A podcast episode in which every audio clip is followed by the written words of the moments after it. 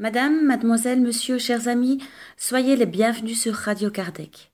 Nous allons commencer cette émission avec une enquête sérieuse parue dans Paris Match, avec une interview de Stéphane Alix, qui est journaliste. Fondateur de l'INRES et du magazine Inexploré, il est l'auteur et l'animateur des enquêtes extraordinaires sur M6. Il vient de publier Le Test, une enquête inouïe, la preuve de l'après-vie, aux éditions Alba Michel. Une enquête est parue dans Paris Match, sur son site euh, internet, d'un article qui a été réalisé par Isabelle Léoufre. Il s'agit de la vie après la mort, une enquête qui bouleverse les certitudes. Stéphane Alix est journaliste, fondateur de l'INRES et du journal Inexploré. Il est l'auteur et l'animateur des enquêtes extraordinaires sur M6. Il vient donc de publier le test une enquête inouïe, la preuve de l'après-vie. On connaît tous des cas de deuil où surgit l'impression de présence du défunt. Pour beaucoup, consulter un médium est un moyen de nouer un contact intelligible avec le disparu. Les exemples sont si nombreux qu'un journaliste a cherché à en savoir plus. Son livre bouscule de nombreuses certitudes. Paris Match. Avec votre test, vous nous entraînez aux frontières du réel. Quelle est la genèse de cette aventure? Stéphane Alix La mort de mon frère en 2001, dans un accident de voiture en Afghanistan, a bouleversé ma famille et imposé le sujet de la mort au cœur de notre existence. Depuis, je n'ai cessé de me poser des questions et j'ai complètement réorienté mon travail de journaliste du reportage sur la guerre, le trafic de drogue, le terrorisme, j'ai basculé vers les phénomènes inexpliqués. Pour entrer en contact avec votre frère Pour comprendre. Pour moi, avant sa mort, les sujets qualifiés de surnaturels n'étaient pas sérieux. Puis, j'ai découvert des témoignages troublants, des livres et surtout des travaux de chercheurs sur les expériences de mort imminente, notamment en enquêtant, j'ai commencé à mesurer ce que nous prenons pour une certitude scientifique. Il n'y a rien après la mort, qui ne repose sur aucune preuve. L'ensemble des phénomènes extraordinaires sont scientifiquement étudiés. Qu'est-ce qu'une ennemie Des milliers de gens racontent avoir vécu un état de conscience éveillé alors qu'ils étaient en état de mort cérébrale. J'ai alors interrogé des médecins est-ce un rêve Une hallucination? Les EMI demeurent encore inexpliqués, mais j'ai découvert que l'ensemble des phénomènes extraordinaires, qui vont de la médiumnité au sixième sens en passant par les expériences aux frontières de la mort, sont scientifiquement étudiés. Avez-vous eu des réponses? Oui. Il est admis que la conscience est produite par le cerveau, comme la bile l'est par le foie. Si le cerveau est en état de mort clinique, la conscience devrait s'arrêter. Or, c'est l'inverse qui se produit lors des EMI. Est-ce une activité résiduelle dans le cerveau? La persistance d'un esprit, d'une âme indépendante, capable de lui survivre? Aujourd'hui, cette hypothèse est prise très au sérieux par une partie du monde médical. La physique quantique nous dit que la réalité n'est pas constituée de matière, mais de vibrations qui échappent au temps et à l'espace. Cela peut-il avoir un lien avec la physique quantique? Pourquoi pas? Que nous dit-elle? Que la réalité que l'on aperçoit comme un monde de matière n'est pas constituée de matière mais de vibrations qui échappent au temps et à l'espace. Existerait-il dans notre cerveau des zones capables de percevoir ce monde quantique et par là même les esprits immatériels des défunts. Des chercheurs, comme l'américain Stuart Amenhoff, le supposent après la découverte de possibles échanges s'opérant au niveau des synapses, ces zones par lesquelles les communications s'établissent entre les neurones. Si notre cerveau peut détecter des vibrations quantiques, C'est sans doute à ce niveau que les médiums captent les défunts.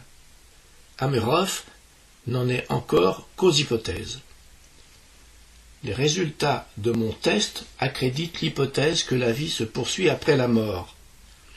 C'est à la mort de votre père que vous décidez d'écrire le test? Oui, je savais qu'il aurait aimé participer à une telle expérience. J'ai caché des objets dans son cercueil.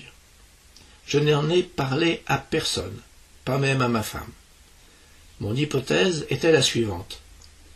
Mon père est vivant quelque part, aussi je lui demande de dire à des médiums que je vais aller interroger quels sont ces objets. Quelle est votre conclusion? Mon père y est parvenu. C'est stupéfiant, incroyable, extraordinaire. Les résultats de mon test accréditent l'hypothèse que la vie se poursuit après la mort. Ne serait-ce pas notre euh, ADN qui communique avec l'ADN du médium ou une forme de télépathie? Mais c'est aussi bizarre que quand un médium vous dit qu'il communique avec les morts. Dans mon livre, je détaille les expériences des chercheurs et les hypothèses conventionnelles, fraude, mentalisme, autosuggestion, en isolant le médium. Et ça marche. Seul dans une pièce, coupé de tout, il obtient la même communication claire et précise avec les défunts. C'est vérifiable. Mon test apporte la confirmation en donnant la parole aux médiums qui décrivent en détail leur démarche. Peuvent-ils nous conditionner si nous sommes fragiles ou crédules? Les gens qui les consultent sont la plupart du temps en deuil, donc fragilisés et plus facilement influençables il faut être vigilant. Je donne d'ailleurs des conseils pratiques. Mais je vous parle ici d'expériences conduites en laboratoire et dans des conditions rigoureuses, comme ce que j'ai fait moi-même durant ce test. Pour entrer dans cet état de conscience modifié, pensez-vous que les médiums soient différents de nous? Ils ont une hyper-intuition stupéfiante. La qualité d'un médium se juge à sa façon d'être à la fois présent avec nous, tout en parvenant à faire le vide pour se connecter à ce monde invisible. La plupart des gens ne sont pas capables de discerner ce qui provient de leur intuition de ce qui constitue leur imagination. Six médiums ont décrit plusieurs défunts de ma famille, parfois en donnant leur nom. Quels ont été les points communs entre les six médiums que vous avez consultés? Ils ont tous capté plusieurs défunts de ma famille, en plus de mon père. Voilà un autre point stupéfiant. Les médiums ont décrit les mêmes personnes, parfois en donnant leur nom. Croire que ces résultats sont dus à un heureux hasard est irrationnel. Votre livre est-il une façon de faire le deuil à la fois de votre frère et de votre père? Non. C'est une enquête journalistique, objective et rigoureuse. Certes, savoir que le défunt continue son existence ailleurs et qu'il va bien peut aider à accepter cette séparation totale. Après une séance chez le médium, où vous avez senti la présence de votre père, qu'avez-vous pensé? Je sais qu'il va bien. Des éléments rationnels m'ont convaincu que la vie n'est pas réductible à notre existence physique. Ensuite, ce que les médiums m'ont expliqué de la mort a fait naître en moi l'intuition que la façon dont mon père a vécu son existence colore sa vie après la mort. Ce n'est pas une vision religieuse ni morale de l'existence, c'est un fait observé par des médiums ce que l'on réalise de notre vivant a un impact sur notre vie d'après. Les médiums lâchent-ils leur ego pour se connecter? Oui, car l'ego nous protège en filtrant le monde extérieur. L'inconvénient de ce filtre est qu'il nous empêche aussi de recevoir des messages utiles que seuls les médiums entendent. La folie est-elle une trop grande ouverture à un monde invisible? Les médiums auraient-ils une faille? Don Fragilité?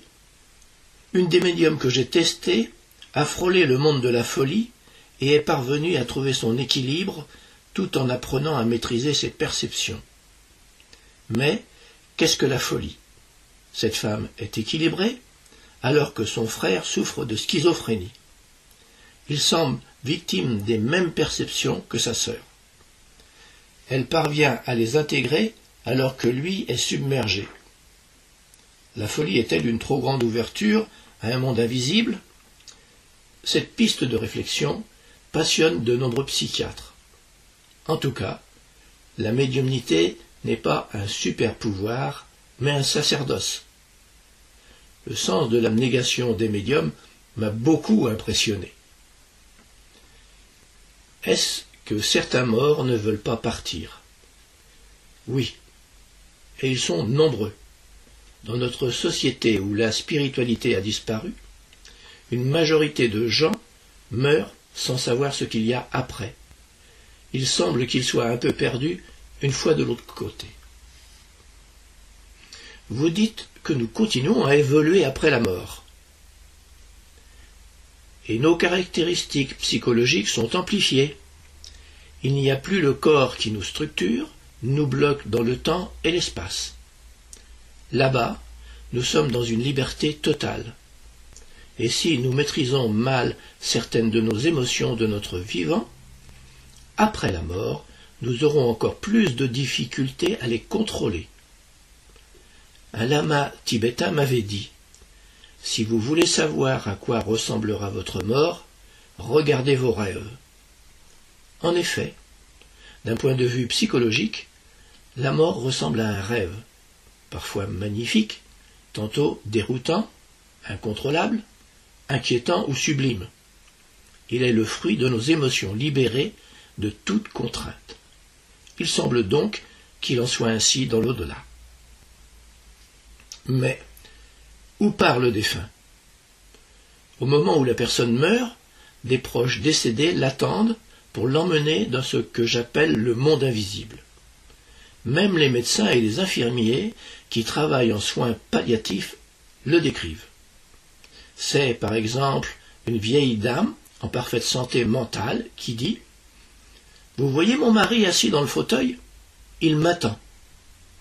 Elle seule le voit. C'est comme si, à l'approche de la mort, les deux mondes se rapprochaient. Au moment du passage, il se dégage une énergie énorme. Je l'ai vécu avec mon père. Comme si l'on me prenait par les épaules et que l'on me secouait ce n'est pas juste l'émotion. Christophe Forêt, psychiatre, spécialisé dans le deuil, avec qui je m'entretiens à la fin du livre, évoque les mêmes témoignages rapportés par ses patients. Et les proches défunts qui viennent chercher le mourant sont toujours bienveillants. La Terre est peuplée de beaucoup de gens malveillants. Alors pourquoi dans l'au-delà deviendrait-il bienveillant Cela reste malveillant. S'il n'a pas changé de comportement avant de mourir, un mari qui bat sa femme va continuer à avoir les mêmes pulsions. La mort ne nous délivre pas, comme par magie, de nos défauts, de nos blessures non soignées. Mais à chaque seconde, les êtres vivants comme les morts peuvent s'apaiser et guérir. Donc, si nous rencontrons des bourreaux dans l'invisible, on peut se retrouver en danger, c'est angoissant. Les médiums expliquent que nous ne sommes pas tous placés au même niveau. Sur Terre, on se trouve tous sur le même plan. Mais de l'autre côté, les gens qui sont en proie à une grande confusion intérieure sont plus ou moins ensemble. D'où l'intérêt de travailler sur soi quand on est sur la Terre. Le libre arbitre existe. Médium et défunt se rencontrent au milieu d'un passage, là où s'opère la communication. Comment les défunts communiquent-ils avec les médiums? Ils se rapprochent de notre monde. Cela demande de l'énergie aux médiums et aux défunts. Plusieurs médiums m'ont dit Ton père est très loin, il est obligé de se rapprocher. à l'instar d'un tunnel ou d'un passage conduisant du monde des morts vers celui des vivants, et vice-versa. Médium et défunt se rencontrent au milieu, là où s'opère la communication. Peut-on retenir un défunt? Si vous êtes mort et que vous voyez vos proches inconsolables, vous aurez probablement envie de rester près d'eux pour essayer de leur dire que tout va bien. Mais rassurez-vous, sous la douche, ils sont discrets. En cas de décès brutal ou accidentel, certains défunts ne savent pas qu'ils sont morts. C'est une constante quand la mort est subite. Ils n'ont plus de difficulté à la réaliser. Christelle, une des médiums que vous avez testées, côtoie des gens en fin de vie à l'hôpital car elle est aide-soignante. Elle voit l'esprit des personnes dans le coma se promener dans les couloirs. Comment savoir si elle a des visions? Qu'en pense la psychiatrie? La psychiatrie explique que les hallucinations sont liées à un tableau psychologique caractéristique de déséquilibre.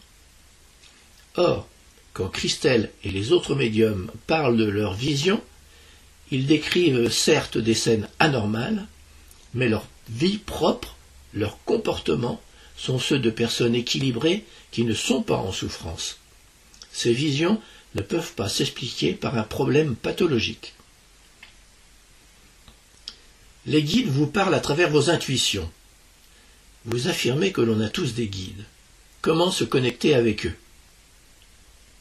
En faisant le silence en nous, quinze minutes par jour par exemple, afin de créer un espace d'accueil. Ils sont là pour nous aider, encore faut-il parvenir à les entendre dans le brouhaha mental qui agite notre cerveau. Faites ce simple exercice et vous verrez que, au bout d'une semaine, vous commencerez à discerner des intuitions. Les guides vous parlent à travers elles. Quels changements se sont opérés en vous depuis cette expérience? J'essaie d'être quelqu'un de bien, parce que cela me suivra dans l'au-delà. Je travaille afin qu'une partie de mon activité de journaliste soit au service des autres. L'idée qu'une transcendance existe m'a été donnée par le contact avec l'être qui a été mon père. Je sais que ma mort sera le couronnement de mon existence. Nous sommes tous immortels, mais nous devons passer par cette étape qu'est la mort. La vie nous impose des épreuves. J'essaie d'apprendre d'elle.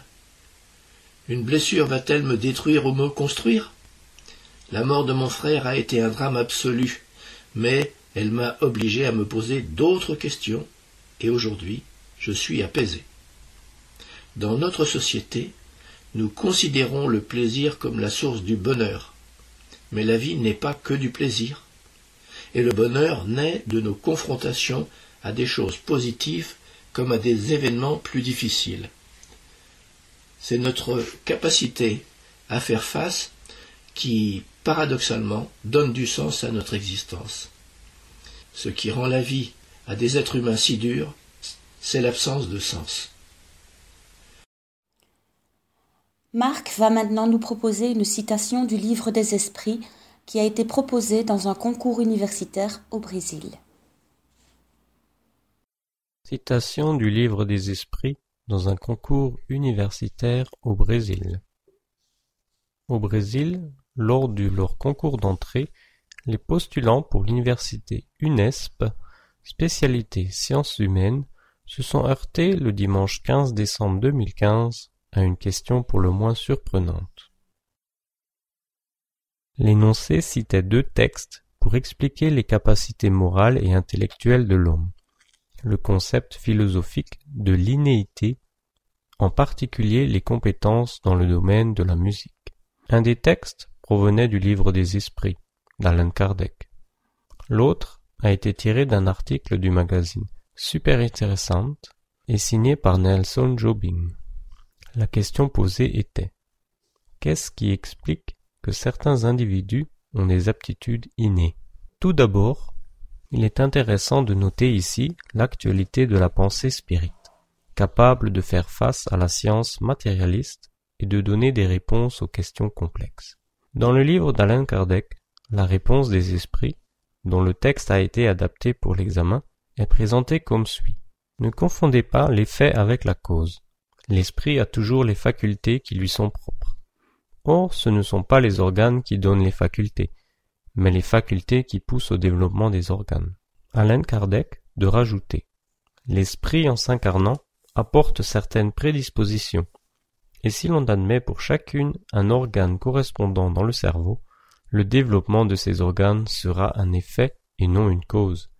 Si les facultés avaient leur principe dans les organes, l'homme serait une machine sans libre arbitre et sans responsabilité de ses actes. Il faudrait admettre que les plus grands génies, savants, poètes, artistes, ne seraient des génies que parce que le hasard leur a donné des organes spéciaux. En opposition à la vision spirit, l'énoncé a fait référence à un article du magazine super intéressant intitulé Un don des génies du mois de mai 2000 dans lequel l'auteur cite les recherches du neurologue allemand Helmut Steinmetz, chercheur à l'université Heinrich Heine de Düsseldorf, qui a comparé les cerveaux d'un groupe de 30 musiciens avec 30 personnes qui ne font pas d'activité musicale. Selon la conclusion du scientifique, l'aptitude des musiciens s'expliquerait par un fort développement du lobe temporal, cortex cérébral où les signaux sonores sont traités. Chez les musiciens, sa taille peut être deux fois plus grande que chez un individu qui ne pratique pas l'art de la musique, dit l'article. Proposition de réponse de l'école Objectivo. Objectivo est un établissement d'enseignement pour se préparer à ce genre de concours au Brésil. Il est intéressant de noter la réponse préparée par les enseignants de l'école, qui est Selon les enseignements d'Alain Kardec, le codificateur du spiritisme L'univers est constitué de matière et d'esprit. Ce concept est partagé par Platon et Descartes, également considérés comme des penseurs dualistes. Ainsi, le corps matériel est modelé par l'esprit qui l'incarne.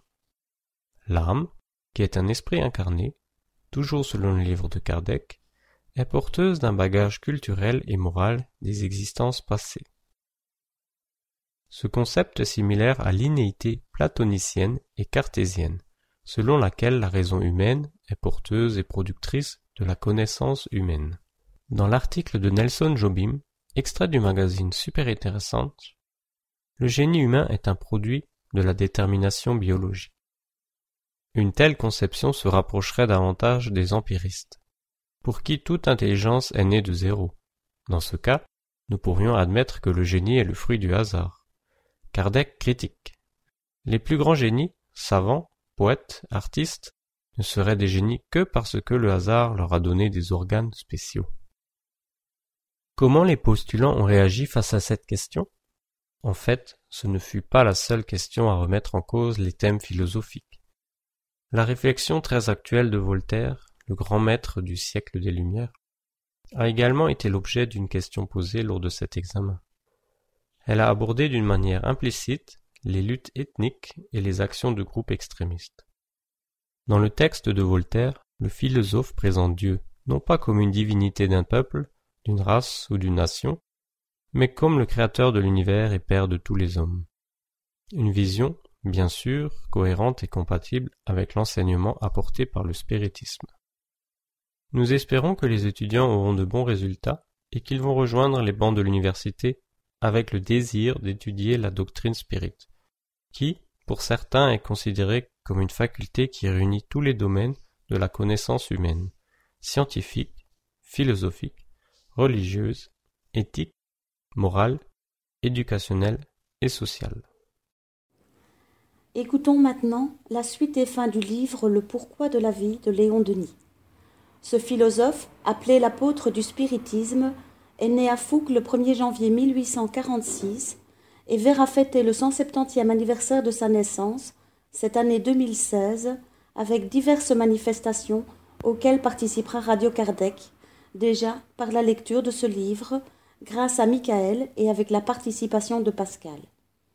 Léon Denis sera aussi le thème central du 17e symposium pour la francophonie, organisé à Wégimont près de Liège, par l'Union Spirit Belge les 28 et 29 mai 2016.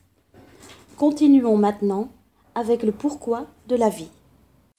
Chapitre 7 Le but suprême. Homme, mon frère, en ta destinée, car elle est grande. Tu es né avec des facultés incultes, des aspirations infinies, et l'éternité t'est donnée pour développer les unes et satisfaire les autres. Grandir de vie en vie, t'éclairer par l'étude, te purifier par la douleur, acquérir une science toujours plus vaste, des qualités toujours plus nobles, voilà ce qui t'est réservé. Dieu a fait plus encore pour toi. Il t'a donné les moyens de collaborer à son œuvre, de participer à la loi du progrès sans borne, en ouvrant des voies nouvelles à tes semblables, en élevant tes frères, en les attirant à toi, en les initiant aux splendeurs du vrai et du beau, aux sublimes harmonies de l'univers. N'est-ce pas là créer, transformer âmes et mondes? Et ce travail immense, fertile en jouissance, n'est-il pas préférable à un repos morne et stérile? Collaborer avec Dieu, réaliser en tout et partout le bien, la justice, quoi de plus grand, de plus digne de ton esprit immortel Élève donc ton regard et embrasse les vastes perspectives de ton avenir. Puise dans ce spectacle l'énergie nécessaire pour affronter les vents et les orages du monde. Marche, vaillant lutteur, gravis la pente qui conduit à ces cimes qu'on appelle vertu, devoir, sacrifice. Ne t'arrête pas en chemin à cueillir les fleurettes du buisson, à jouer avec les cailloux dorés. En avant, toujours en avant. Vois-tu dans les cieux splendides ces astres flamboyants, ces soleils innombrables entraînant dans leurs évolutions prodigieuses de brillants cortèges de planètes? Que de siècles accumulés n'a-t-il pas fallu pour les former? Que de siècles ne faudra-t-il pas pour les dissoudre? Eh bien, un jour viendra où tous ces feux seront éteints, où ces mondes gigantesques s'évanouiront pour faire place à des globes nouveaux, à d'autres familles d'astres émergeant des profondeurs. Rien de ce que tu vois aujourd'hui ne sera plus. Le vent des espaces aura à jamais balayé la poussière de ces mondes usés. Mais toi, tu vivras toujours, poursuivant ta marche éternelle au sein d'une création sans cesse renouvelée. Que seront alors pour ton âme épurée, agrandie, les ombres et les soucis du présent? Accidents éphémères de notre course, ils ne laisseront plus au fond de notre mémoire que de tristes ou de doux souvenirs. Devant les horizons infinis de l'immortalité, les maux du présent, les épreuves subies, seront comme un nuage fugitif au milieu d'un ciel serein. Mesure donc à leur juste valeur les choses de la terre. Ne les dédaigne pas sans doute, car elles sont nécessaires à ton progrès, et ta mission est de contribuer à leur perfectionnement en te perfectionnant toi-même. Mais n'y attache pas exclusivement ton âme, et recherche avant tout les enseignements qu'elles contiennent. Par eux, tu comprendras que le but de la vie n'est ni la jouissance, ni le bonheur, mais plutôt, au moyen du travail, de l'étude et de l'accomplissement du devoir, le développement de cette âme, de cette personnalité que tu retrouveras au-delà de la tombe, telle que tu l'auras façonnée toi-même dans le cours de ton existence terrestre. Chapitre 8 Preuve expérimentale la solution que nous venons de donner des problèmes de la vie est basée sur la plus rigoureuse logique. Elle est conforme aux croyances des grands génies de l'Antiquité, aux enseignements de Socrate, de Platon, d'Origène, à ceux des druides dont les profondes vues, aujourd'hui reconstituées par l'histoire, confondent l'esprit humain à vingt siècles de distance. Elle forme le fond des philosophies de l'Orient. Elle a inspiré des œuvres et des actes sublimes, nos pères les Gaulois y puisaient leur indomptable courage, leur mépris de la mort. Dans les temps modernes, elle a été professée par Jean Reynaud, Henri Martin, Esquiros, Pierre Leroux, Victor Hugo, etc. Cependant, malgré leur caractère absolument rationnel, malgré l'autorité des traditions sur lesquelles elles reposent, ces conceptions seraient qualifiées de pures hypothèses et reléguées dans le domaine de l'imagination si nous ne pouvions les asseoir sur une base inébranlable sur des expériences directes, sensibles, à la portée de tous. Fatigué des théories et des systèmes, l'esprit humain, devant toute affirmation nouvelle, réclame aujourd'hui des preuves. Ces preuves de l'existence de l'âme, de son immortalité, le spiritualisme expérimental nous les apporte, matérielles, évidentes. Il suffit d'observer froidement, sérieusement, d'étudier avec persévérance les phénomènes psychiques pour se convaincre de leur réalité, de leur importance. Pour sentir quelles vastes conséquences ils auront au point de vue des transformations sociales, en apportant une base positive, un solide point d'appui aux lois morales, à l'idéal de justice, sans lesquelles aucune civilisation ne peut s'accroître. Les âmes des morts se révèlent aux humains, elles manifestent leur présence, s'entretiennent avec nous, nous initient au mystère des vies renaissantes, aux splendeurs de cet avenir qui sera le nôtre. C'est là un fait réel, trop peu connu et trop souvent contesté. Les expériences du moderne spiritualisme ont été accueillies par le sarcasme, et tous ceux qui s'en sont occupés au début ont été bafoués, ridiculisés, considérés comme des fous. Tel a été de tout temps le sort des idées nouvelles, l'accueil réservé aux grandes découvertes. On a considéré comme trivial l'usage des tables tournantes. Mais les plus grandes lois de l'univers, les plus puissantes forces de la nature ne se sont pas révélées d'une manière plus imposante. N'est-ce pas grâce aux expériences faites sur des grenouilles que l'électricité a été découverte? La chute d'une pomme démontrait l'attraction universelle et l'ébullition d'une marmite l'action de la vapeur. Quant à être taxé de folie, les spirites partagent sur ce point le sort de Salomon de Cos, de Harvey, de Galvani et de tant d'autres hommes de génie.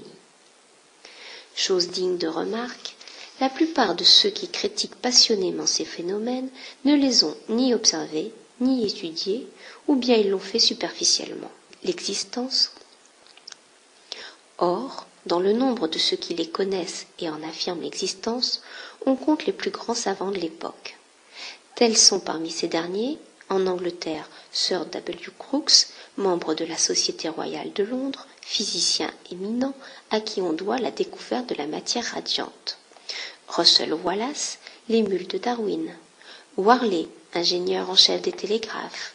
F. Myers, président de la Psychical Research Society. O. Lodge. Lodge recteur de l'Université de Birmingham, en Amérique. Le jury consulte Edmonds, président du Sénat. O. Lodge, recteur de l'Université de Birmingham. En Amérique, le jury consulte Edmonds, président du Sénat, le professeur Mapp de l'Académie nationale. En Allemagne, l'astronome Zöllner. En France, Camille Flammarion, le docteur Paul Gibier, élève de Pasteur, Vaquéry, Eugène Nuss, Veti, le colonel de Rochas, le professeur Charles Richer, membre de l'Institut, le docteur Maxwell, procureur général à la Cour d'appel de Bordeaux. En Italie, le célèbre professeur Lombroso, après avoir longtemps contesté la possibilité d'effets spirites, en a, après étude, reconnu publiquement la réalité. Que l'on dise de quel côté sont les garanties d'examen sérieux, de mûre réflexion.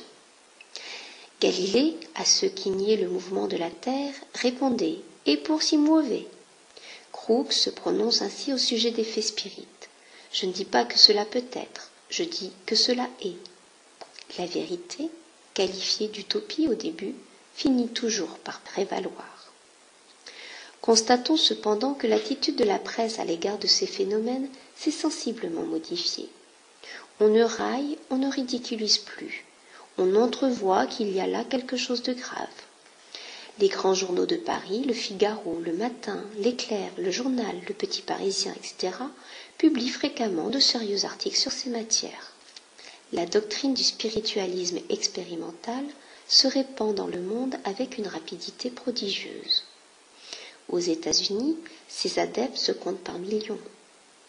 L'Europe occidentale est entamée et jusque dans les milieux les plus reculés des sociétés d'investigation se fondent, de nombreuses publications apparaissent. Un institut métapsychique a été fondé à Paris avec le concours de l'État pour l'étude expérimentale de ces faits.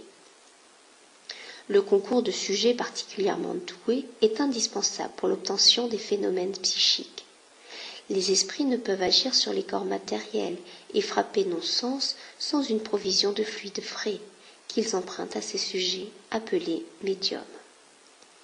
Tout le monde possède des rudiments de médiumnité qui se développent par le travail et l'exercice. L'âme, dans son existence d'outre-tombe, n'est pas dépourvue de forme.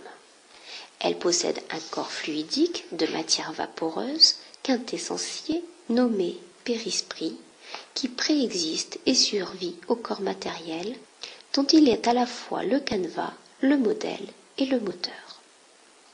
Ce périsprit, ou corps fluidique, possède tout un organisme subtil, et c'est par son action, combinée avec le fluide vital des médiums, que l'esprit se manifeste aux humains, fait entendre des coups, déplace des objets, correspond avec nous par des signes de convention. Dans certains cas, il peut même se rendre visible, tangible, produire de l'écriture directe, des messages, et jusqu'à des empreintes et des moulages de son enveloppe matérialisée.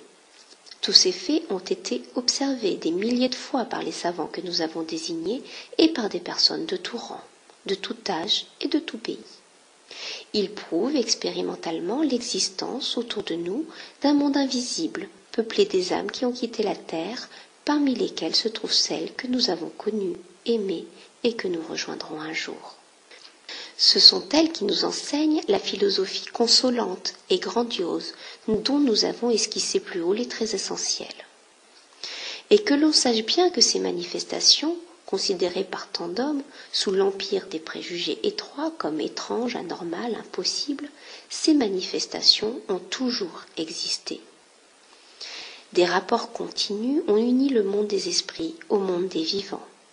L'histoire en fait foi l'apparition de Samuel à Saul, le génie familier de Socrate, ceux du Tasse et de Jérôme Cardan, les voix de Jeanne d'Arc, tant d'autres faits analogues procèdent des mêmes causes.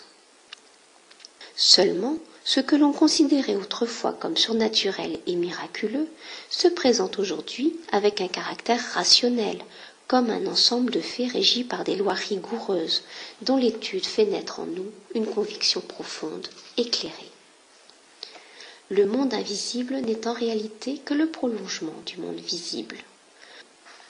Au-delà des limites tracées par nos sens, il est des formes de la matière et de la vie dont la science comprend de plus en plus la possibilité, depuis que la découverte de la matière radiante, l'application des rayons X, les travaux de Hertz sur la télégraphie sans fil, de Lockyer sur les nébuleuses, ceux de Becquerel, Curie, Lebon sur la radioactivité des corps, lui ont ouvert tout un domaine ignoré de la nature. L'effet spirit, on le voit, loin d'être méprisable, constitue une des plus grandes révolutions intellectuelles et morales qui se soient produites dans l'histoire du globe. Ils sont le plus sérieux argument que l'on puisse opposer au matérialisme. La certitude de revivre au-delà du tombeau, dans la plénitude de nos facultés et de notre conscience, fait perdre à la mort de son épouvantail. La connaissance des situations, heureuses ou pénibles, faites aux esprits par leurs bonnes ou mauvaises actions, est une puissante sanction morale. La perspective des progrès infinis, des conquêtes intellectuelles qui attendent tous les êtres et les portent vers des destinées communes, peut seule rapprocher les hommes, les unir par des liens fraternels. La doctrine du spiritualisme expérimental est la seule philosophie positive qui réponde à tous les besoins moraux de l'humanité. Chapitre 9 Résumé et conclusion. En résumé, les principes qui découlent du spiritisme moderne, principes enseignés par les esprits désincarnés, beaucoup mieux placés que nous pour discerner la vérité, sont les suivants. Existence de Dieu, intelligence directrice, loi vivante, âme de l'univers, unité suprême où viennent aboutir et s'harmoniser tous les rapports foyer immense des perfections, d'où rayonnent et se répandent dans l'infini toutes les puissances morales, justice, sagesse, amour.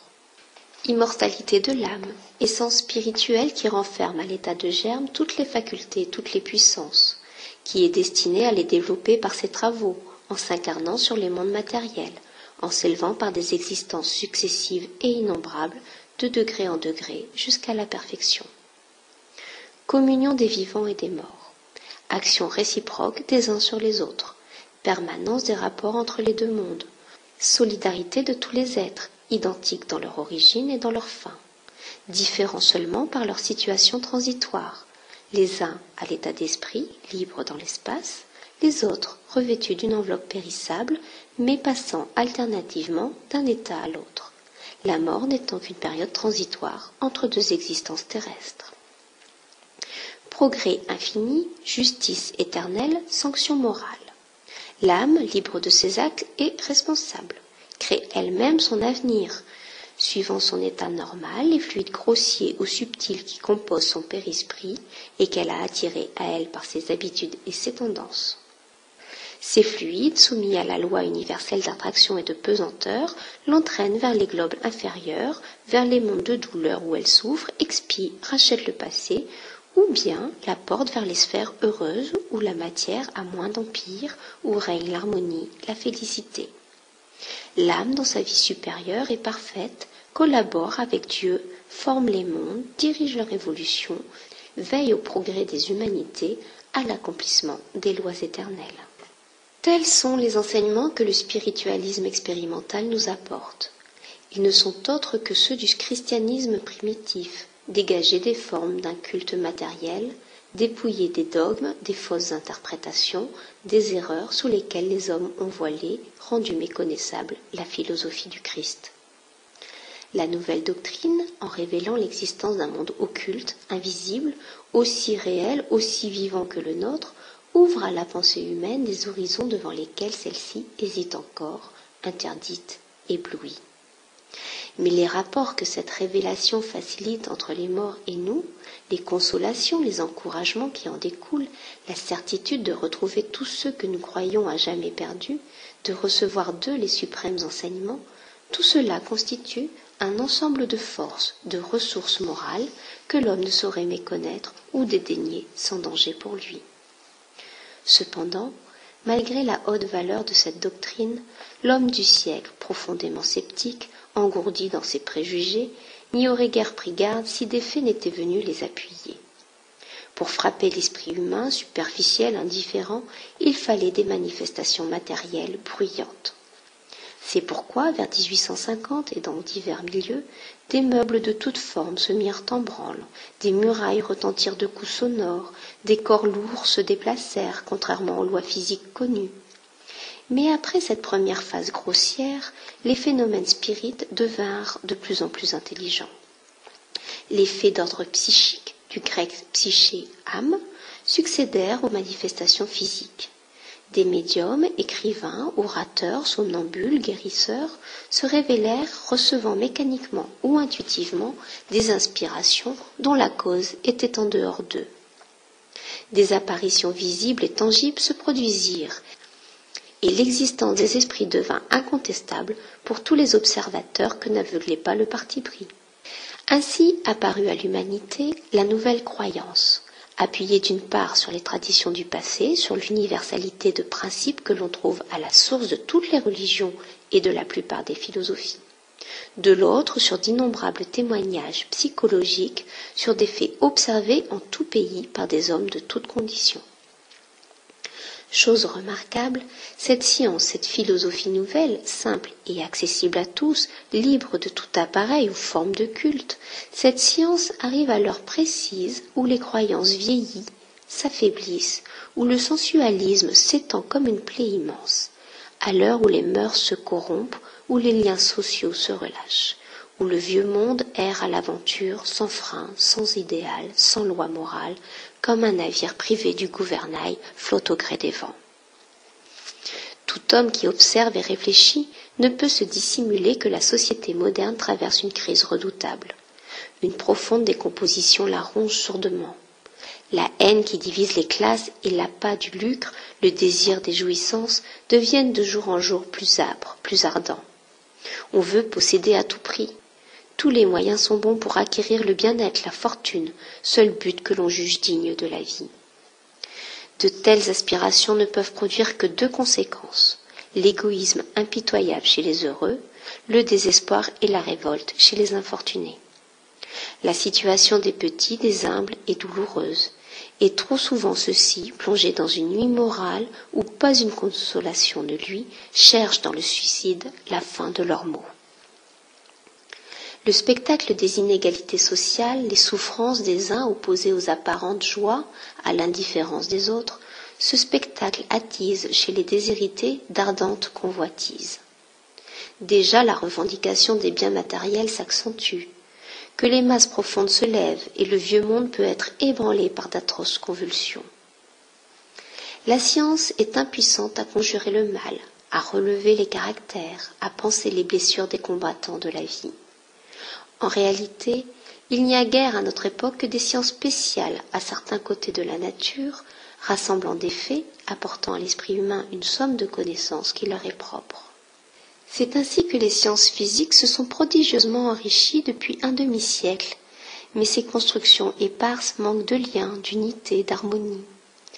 La science par excellence, celle qui, de la série des faits, remontera à la cause qui les produit, celle qui doit relier, unir ces sciences diverses en une grande et magnifique synthèse, en faire jaillir une conception générale de la vie, fixer nos destinées, en dégager une loi morale, une base d'amélioration sociale, cette science universelle, indispensable, n'existe pas encore. Si les religions agonisent, si la foi vieillit se meurt, si la science est impuissante à fournir à l'homme l'idéal nécessaire, à régler sa marche, à améliorer les sociétés, tout sera-t-il désespéré?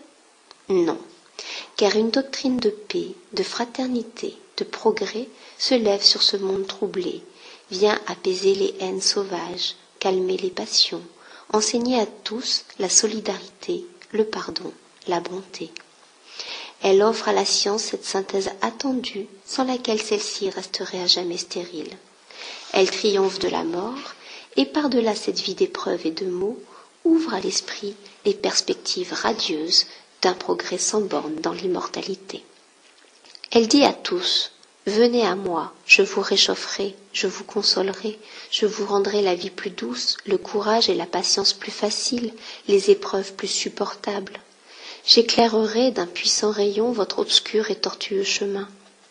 À ceux qui souffrent, je donne l'espérance, à ceux qui cherchent, la lumière, à ceux qui doutent et désespèrent, la certitude et la foi. Elle dit à tous, Soyez frères, aidez-vous, soutenez-vous dans votre marche collective.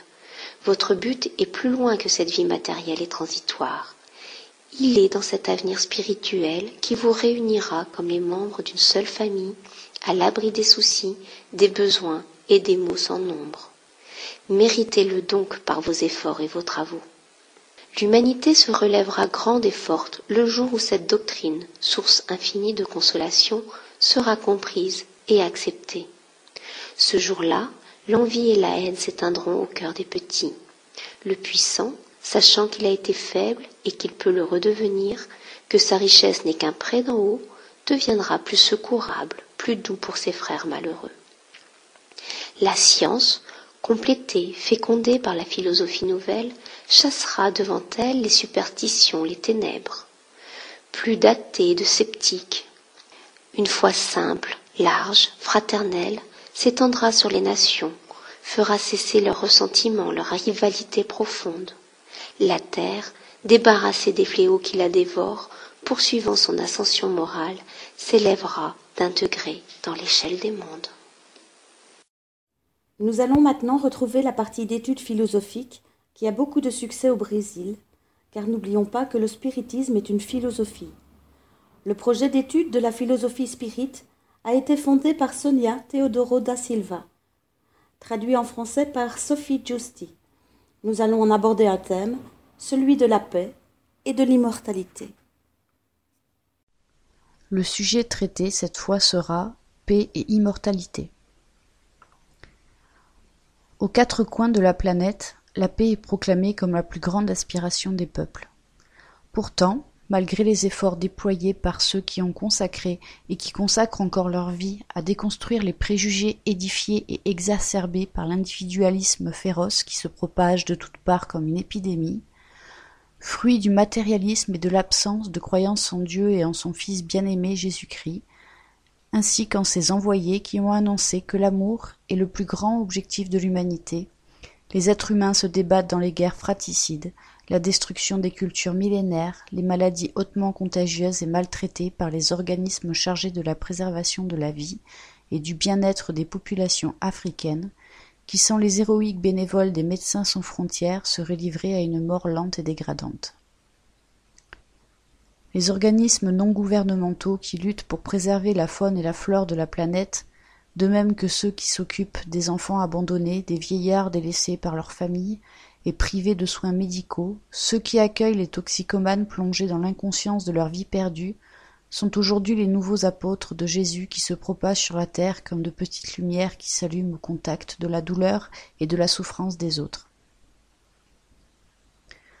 La paix si désirée à laquelle tant aspire ne pourra jamais voir le jour si l'être humain ne voit pas l'autre humain comme son semblable, comme son frère, comme le voulait Jésus. La haine d'un homme contre un autre qui le mène à la barbarie, à l'extermination de populations entières, à la violence contre la femme et l'enfant, démontre le degré de notre indifférence. Nous jouons avec la vie comme si elle ne représentait rien. Il ne suffit pas de savoir que nous sommes immortels. Cette idée pourrait engendrer un sentiment d'arrogance pathologique chez les âmes dépourvues d'éthique et de morale. La planète est malade, a dit la mère désespérée de cet enfant tué par un terroriste qui se dit musulman. Oui, la planète est malade. Pourtant, nous gardons encore l'espoir devant cette boîte de Pandore qui continue de lancer ses malheurs sur le monde. Jésus de Nazareth nous assure qu'il est à la tête de cette nef sans gouvernail. Et là, de l'immortalité, parmi les immortels, il surgit toujours dans tous les cœurs qui souffrent, à cause des déséquilibres et de l'indifférence de l'autre, comme une voix qui dit sans cesse Je suis ici, que votre cœur ne se trouble point, croyez en Dieu, et croyez aussi en moi, faisons notre part. De Sonia Teodoro da Silva, diplômée en philosophie, journal d'études psychologiques. Traduction en français Sophie Giusti, Irène Gutsch. Maintenant, nous allons retrouver Jean-Pierre. Bien chers auditeurs, lors de la dernière émission, nous avions parlé du triple aspect de la doctrine spirit. Maintenant, place aux points principaux de la doctrine, puis nous parlerons des phénomènes qui ont précédé la codification.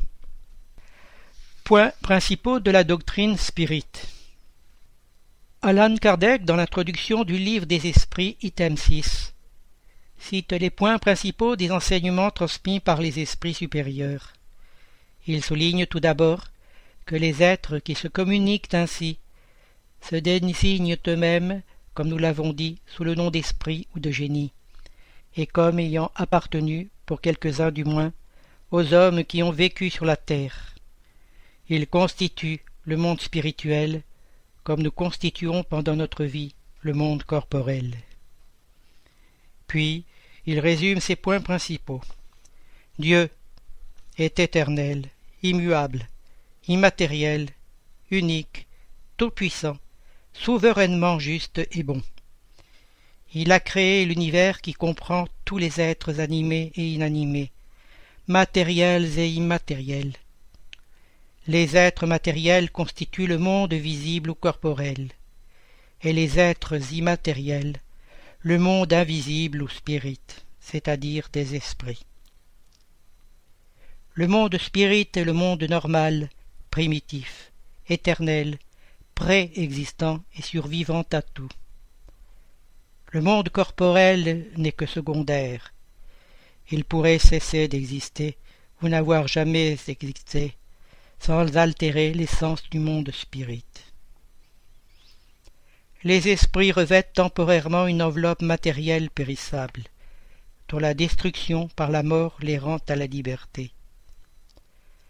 Parmi les différentes espèces d'êtres corporels, Dieu a choisi l'espèce humaine pour l'incarnation des esprits. L'âme est un esprit incarné, dont le corps n'est que l'enveloppe, il y a dans l'homme trois choses. Premièrement, le corps ou être matériel analogue aux animaux et animé par le même principe vital. Deuxièmement, l'âme ou être immatériel, esprit incarné dans le corps. Troisièmement, le lien qui unit l'âme et le corps, principe intermédiaire entre la matière et l'esprit. Le lien ou Père-Esprit, qui unit le corps et l'esprit, est une sorte d'enveloppe semi-matérielle. La mort est la destruction de l'enveloppe la plus grossière. L'esprit conserve la seconde, qui constitue pour lui un corps éthéré, invisible pour nous dans l'état normal, mais qu'il peut rendre accidentellement visible et même tangible, comme cela a lieu dans les phénomènes des apparitions. L'esprit n'est point ainsi un être abstrait indéfini, que la pensée seule peut concevoir, c'est un être réel, circonscrit, qui, dans certains cas, est appréciable par les sens de la vue, de l'ouïe et du toucher. Les esprits appartiennent à différentes classes et ne sont égaux ni en puissance, ni en intelligence, ni en savoir, ni en moralité. Ceux du premier ordre sont les esprits supérieurs qui se distinguent des autres par leur perfection, leur connaissance, leur rapprochement de Dieu, la pureté de leurs sentiments et de leur amour du bien. Ce sont les anges, aux purs esprits. Les autres classes s'éloignent de plus en plus de cette perfection. Ceux des rangs inférieurs sont enclins à la plupart de nos passions, la haine, l'envie, la jalousie, l'orgueil, etc. Les esprits n'appartiennent pas perpétuellement au même ordre. Tous s'améliorent en passant par les différents degrés de la hiérarchie spirite. Cette amélioration a lieu par l'incarnation qui est imposée aux uns comme expiation et aux autres comme mission. La vie matérielle est une épreuve qu'ils doivent subir à plusieurs reprises jusqu'à ce qu'ils aient atteint la perfection absolue. En quittant le corps, l'âme rentre dans le monde des esprits d'où elle était sortie, pour reprendre une nouvelle existence matérielle après un laps de temps plus ou moins long, pendant lequel elle est à l'état d'esprit errant. L'esprit devant passer par plusieurs incarnations, il en résulte que nous tous avons eu plusieurs existences et que nous en aurons encore d'autres plus ou moins perfectionnées, soit sur cette terre, soit dans d'autres mondes. L'incarnation des esprits a toujours lieu dans l'espèce humaine. Ce serait une erreur de croire que l'âme ou esprit peut s'incarner dans le corps d'un animal. Les différentes existences corporelles de l'esprit sont toujours progressives et jamais rétrogrades. Mais la rapidité du progrès dépend des efforts que nous faisons pour arriver à la perfection. Les esprits incarnés habitent les différents globes de l'univers. Les esprits non incarnés ou errants n'occupent point une région déterminée et circonscrite. Ils sont partout dans l'espace et à nos côtés, nous voyant et nous coudoyant sans cesse. C'est toute une population invisible qui s'agite autour de nous. Les esprits exercent sur le monde moral et même sur le monde physique une action incessante. Ils agissent sur la matière et sur la pensée, et constituent une des puissances de la nature, cause efficiente d'une foule de phénomènes jusqu'alors inexpliqués ou mal expliqués, et qui ne trouvent une solution rationnelle que dans le spiritisme. Les relations des esprits avec les hommes sont constantes. Les bons esprits nous sollicitent au bien, nous soutiennent dans les épreuves de la vie, et nous aident à les supporter avec courage et résignation. Les mauvais nous sollicitent au mal. C'est pour eux une jouissance de nous voir succomber et de nous assimiler à eux. Les communications des esprits avec les hommes sont occultes ou ostensibles. Les communications occultes ont lieu par l'influence bonne ou mauvaise qu'ils exercent sur nous à notre insu. C'est à notre jugement de discerner les bonnes et les mauvaises inspirations. Les esprits se manifestent spontanément ou sur évocation. Les esprits sont attirés en raison de leur sympathie pour la nature morale du milieu qui les évoque. les esprits supérieurs, se plaisent dans les réunions sérieuses, où domine l'amour du bien et le désir sincère de s'instruire et de s'améliorer. Leur présence en écarte les esprits inférieurs, qui y trouvent au contraire un libre accès, et peuvent agir en toute liberté parmi les personnes frivoles ou guidées par la seule curiosité, et partout où se rencontrent de mauvais instincts. La distinction des bons et des mauvais esprits est extrêmement facile. Le langage des esprits supérieurs est constamment digne, noble, empreint de la plus haute moralité. Ceux des esprits inférieurs, au contraire, est inconséquent, souvent trivial et même grossier. La morale des esprits supérieurs se résume, comme celle du Christ, en cette maxime évangélique agir envers les autres comme nous voudrions que les autres agissent envers nous-mêmes, c'est-à-dire faire le bien et ne point faire le mal. L'homme trouve dans ce principe la règle universelle de conduite pour ses moindres actions. Les esprits supérieurs enseignent enfin que, dans le monde des esprits, rien ne pouvant être caché, l'hypocrite sera démasqué et toutes ses turpitudes dévoilées. Que la présence inévitable et de tous les instants de ceux envers lesquels nous aurons mal agi est un des châtiments qui nous sont réservés. Qu'à l'état d'infériorité et de supériorité des esprits sont attachées des peines et des jouissances qui nous sont inconnues sur la terre. Mais il nous enseigne aussi qu'il n'est pas de faute irrémissible et qui ne puisse être effacé par l'expiation. L'homme en trouve le moyen dans les différentes existences qui lui permettent d'avancer, selon son désir et ses efforts, dans la voie du progrès et vers la perfection qui est son but final. Ce sont là les points principaux de la doctrine spirite qui seront développés tout au long du secours. Voilà à présent les phénomènes médiumniques qui ont précédé la codification, Hydesville et les tables tournantes. Au milieu du XIXe siècle sont apparus en Amérique des phénomènes qui, par leur caractère ostensible et intentionnel, ont causé un fort impact dans l'opinion publique, en général résonnant dans le monde intellectuel de l'époque. Les phénomènes de Hydesville qui, aux côtés des tables tournantes, ont contribué puissamment à l'apparition du spiritisme. 1. Les phénomènes de Hydesville. En 1847, la famille d'un nommé John Fox et de son épouse Margaret, demeurant à Hydesville, petit village de l'État de New York, fut troublée par des manifestations étranges. Des bruits inexplicables se faisaient entendre avec une telle intensité que rapidement le repos de la famille en fut troublé. Malgré les plus minutieuses recherches, on ne put trouver l'auteur de ce tapage insolite.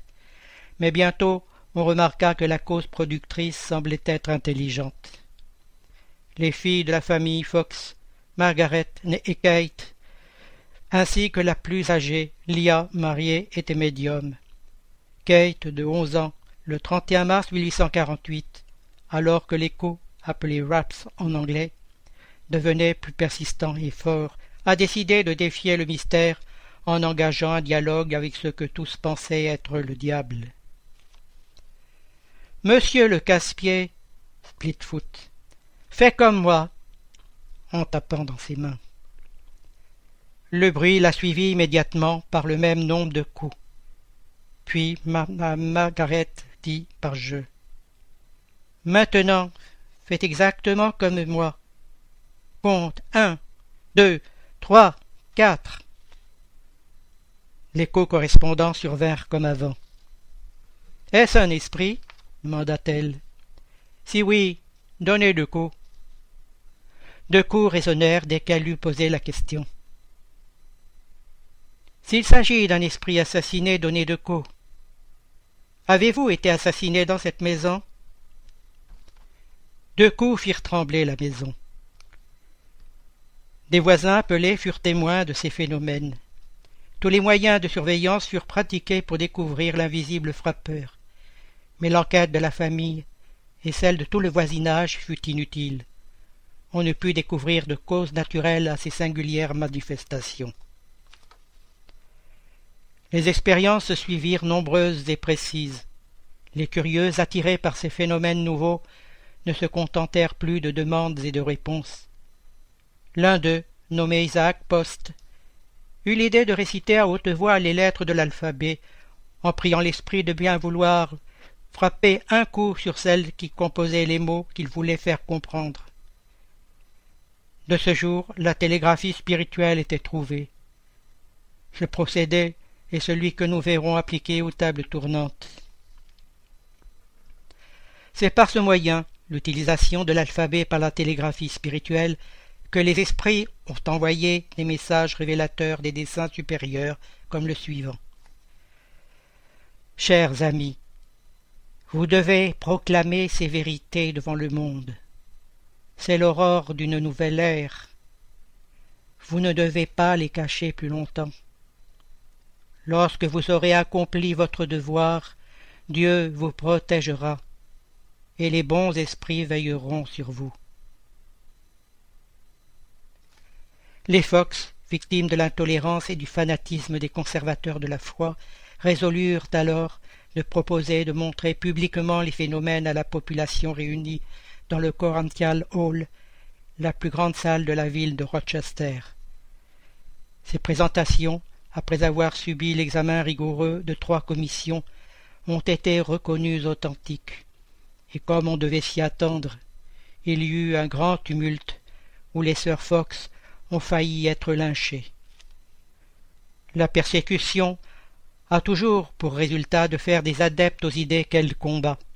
C'est pourquoi, peu d'années après, en 1850, on comptait déjà plusieurs milliers de spiritants aux États-Unis. Grand 2. Les tables tournantes. Il faut dire ici que le phénomène avait pris un autre aspect. L'écho au lieu de se produire dans les murs et sur les planchers, se faisait entendre maintenant dans des tables autour desquelles étaient réunis les expérimentateurs. Cette manière de procéder avait été indiquée par les esprits eux-mêmes. Le premier fait observé a été celui d'objets divers mis en mouvement. On l'a désigné vulgairement sous le nom de table tournante ou danse des tables. Ce phénomène, qui paraît avoir été observé d'abord en Amérique, ou plutôt qui s'est renouvelé dans cette contrée, car l'histoire prouve qu'il remonte à la plus haute antiquité, s'est produit accompagné de circonstances étranges, telles que bruits insolites, coups frappés sans cause ostensible connue. De là, il s'est rapidement propagé en Europe et dans les autres parties du monde. Les premières manifestations intelligentes eurent lieu au moyen de tables se levant et frappant, avec un pied, un nombre déterminé de coups, et répondant ainsi par oui ou par non, suivant la convention à une question posée. Jusque-là rien de convaincant assurément pour les sceptiques, car on pouvait croire à un effet du hasard. On obtint ensuite des réponses plus développées par les lettres de l'alphabet l'objet mobile frappant un nombre de coups correspondant au numéro d'ordre de chaque lettre. On arrivait ainsi à formuler des mots et des phrases répondant à des questions posées. La justesse des réponses, leur corrélation avec la question excitèrent l'étonnement. L'être mystérieux qui répondait ainsi, interrogé sur sa nature, déclara qu'il était esprit ou génie, se donna un nom, et fournit divers renseignements sur son compte. Ceci est une circonstance très importante à noter. Personne n'a donc imaginé les esprits comme un moyen d'expliquer le phénomène. C'est le phénomène lui-même qui révèle le mot.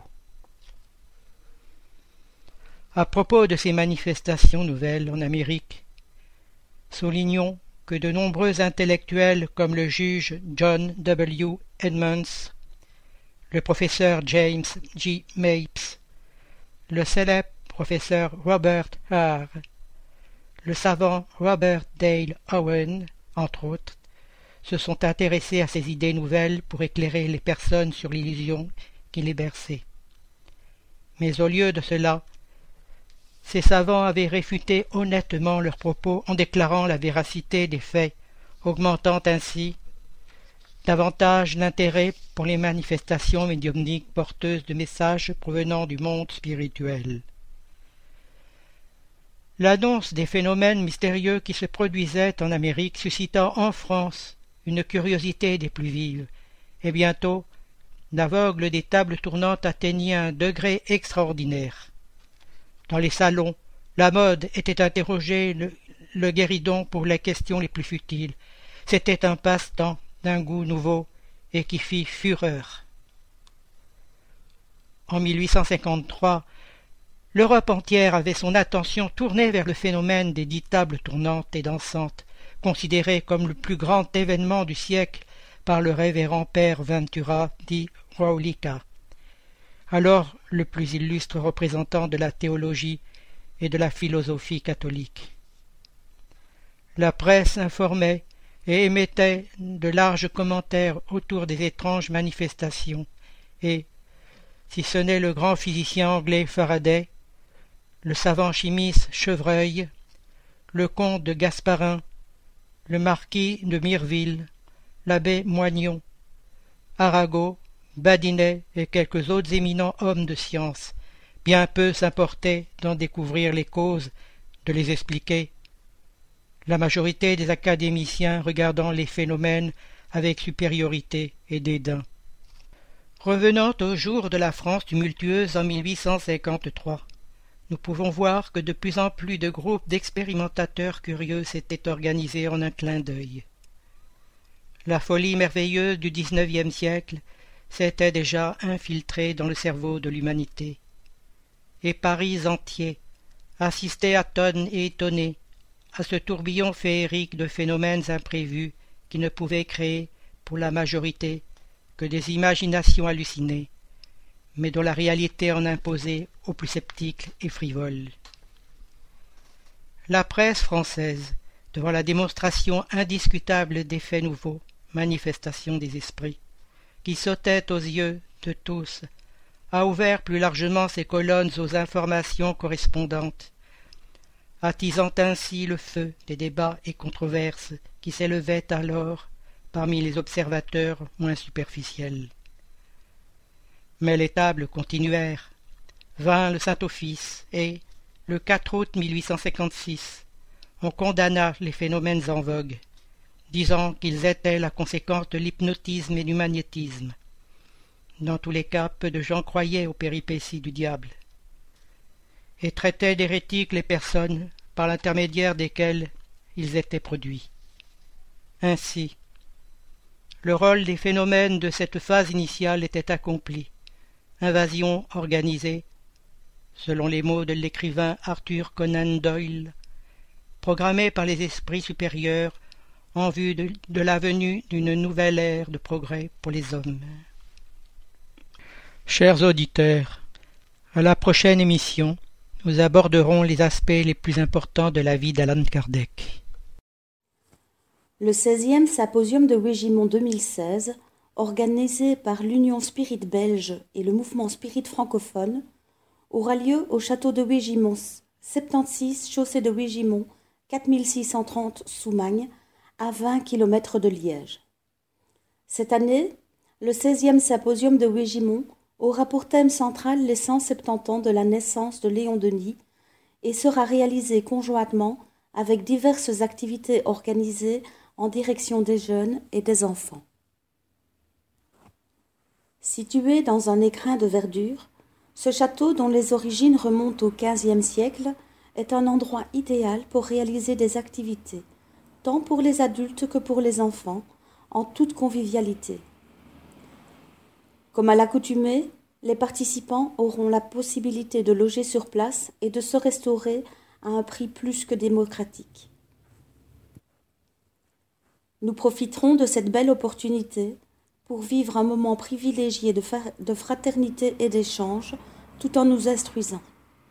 Ce séminaire sera aussi l'occasion de nous retrouver en famille, parents, enfants, petits-enfants, ou spirites qui, parfois, ne se rencontrent qu'à de trop rares occasions. Dans ce but, diverses activités seront organisées, laissant une large partie aux moments conviviaux. Outre le thème central, différents sujets seront abordés de façon interactive afin de permettre un échange constant entre l'orateur et le public et créer par là même une dynamique de groupe. Alors, n'hésitez pas de déjà réserver la date du week-end des 28 et 29 mai 2016 dans votre agenda et de vous inscrire via notre site internet.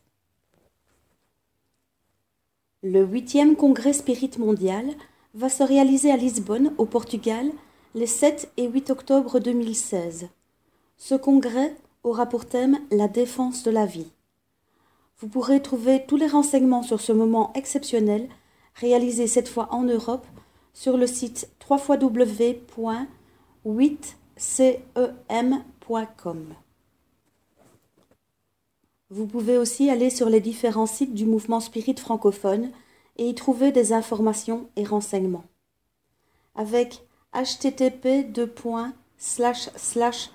congrès.lmsf.org, vous trouverez ce qui a concerné les différents congrès de médecine et spiritualité, ainsi que les possibilités d'achat des différents DVD des congrès déjà réalisés. C'est sur ce site que vous trouverez les informations sur le prochain congrès 2016. Enfin, tous ces sites sont accessibles avec les liens figurant sur le site http www.lmsf.org qui lui-même vous donnera toutes les informations concernant le prochain symposium de Wégimont. À bientôt sur Radio Kardec.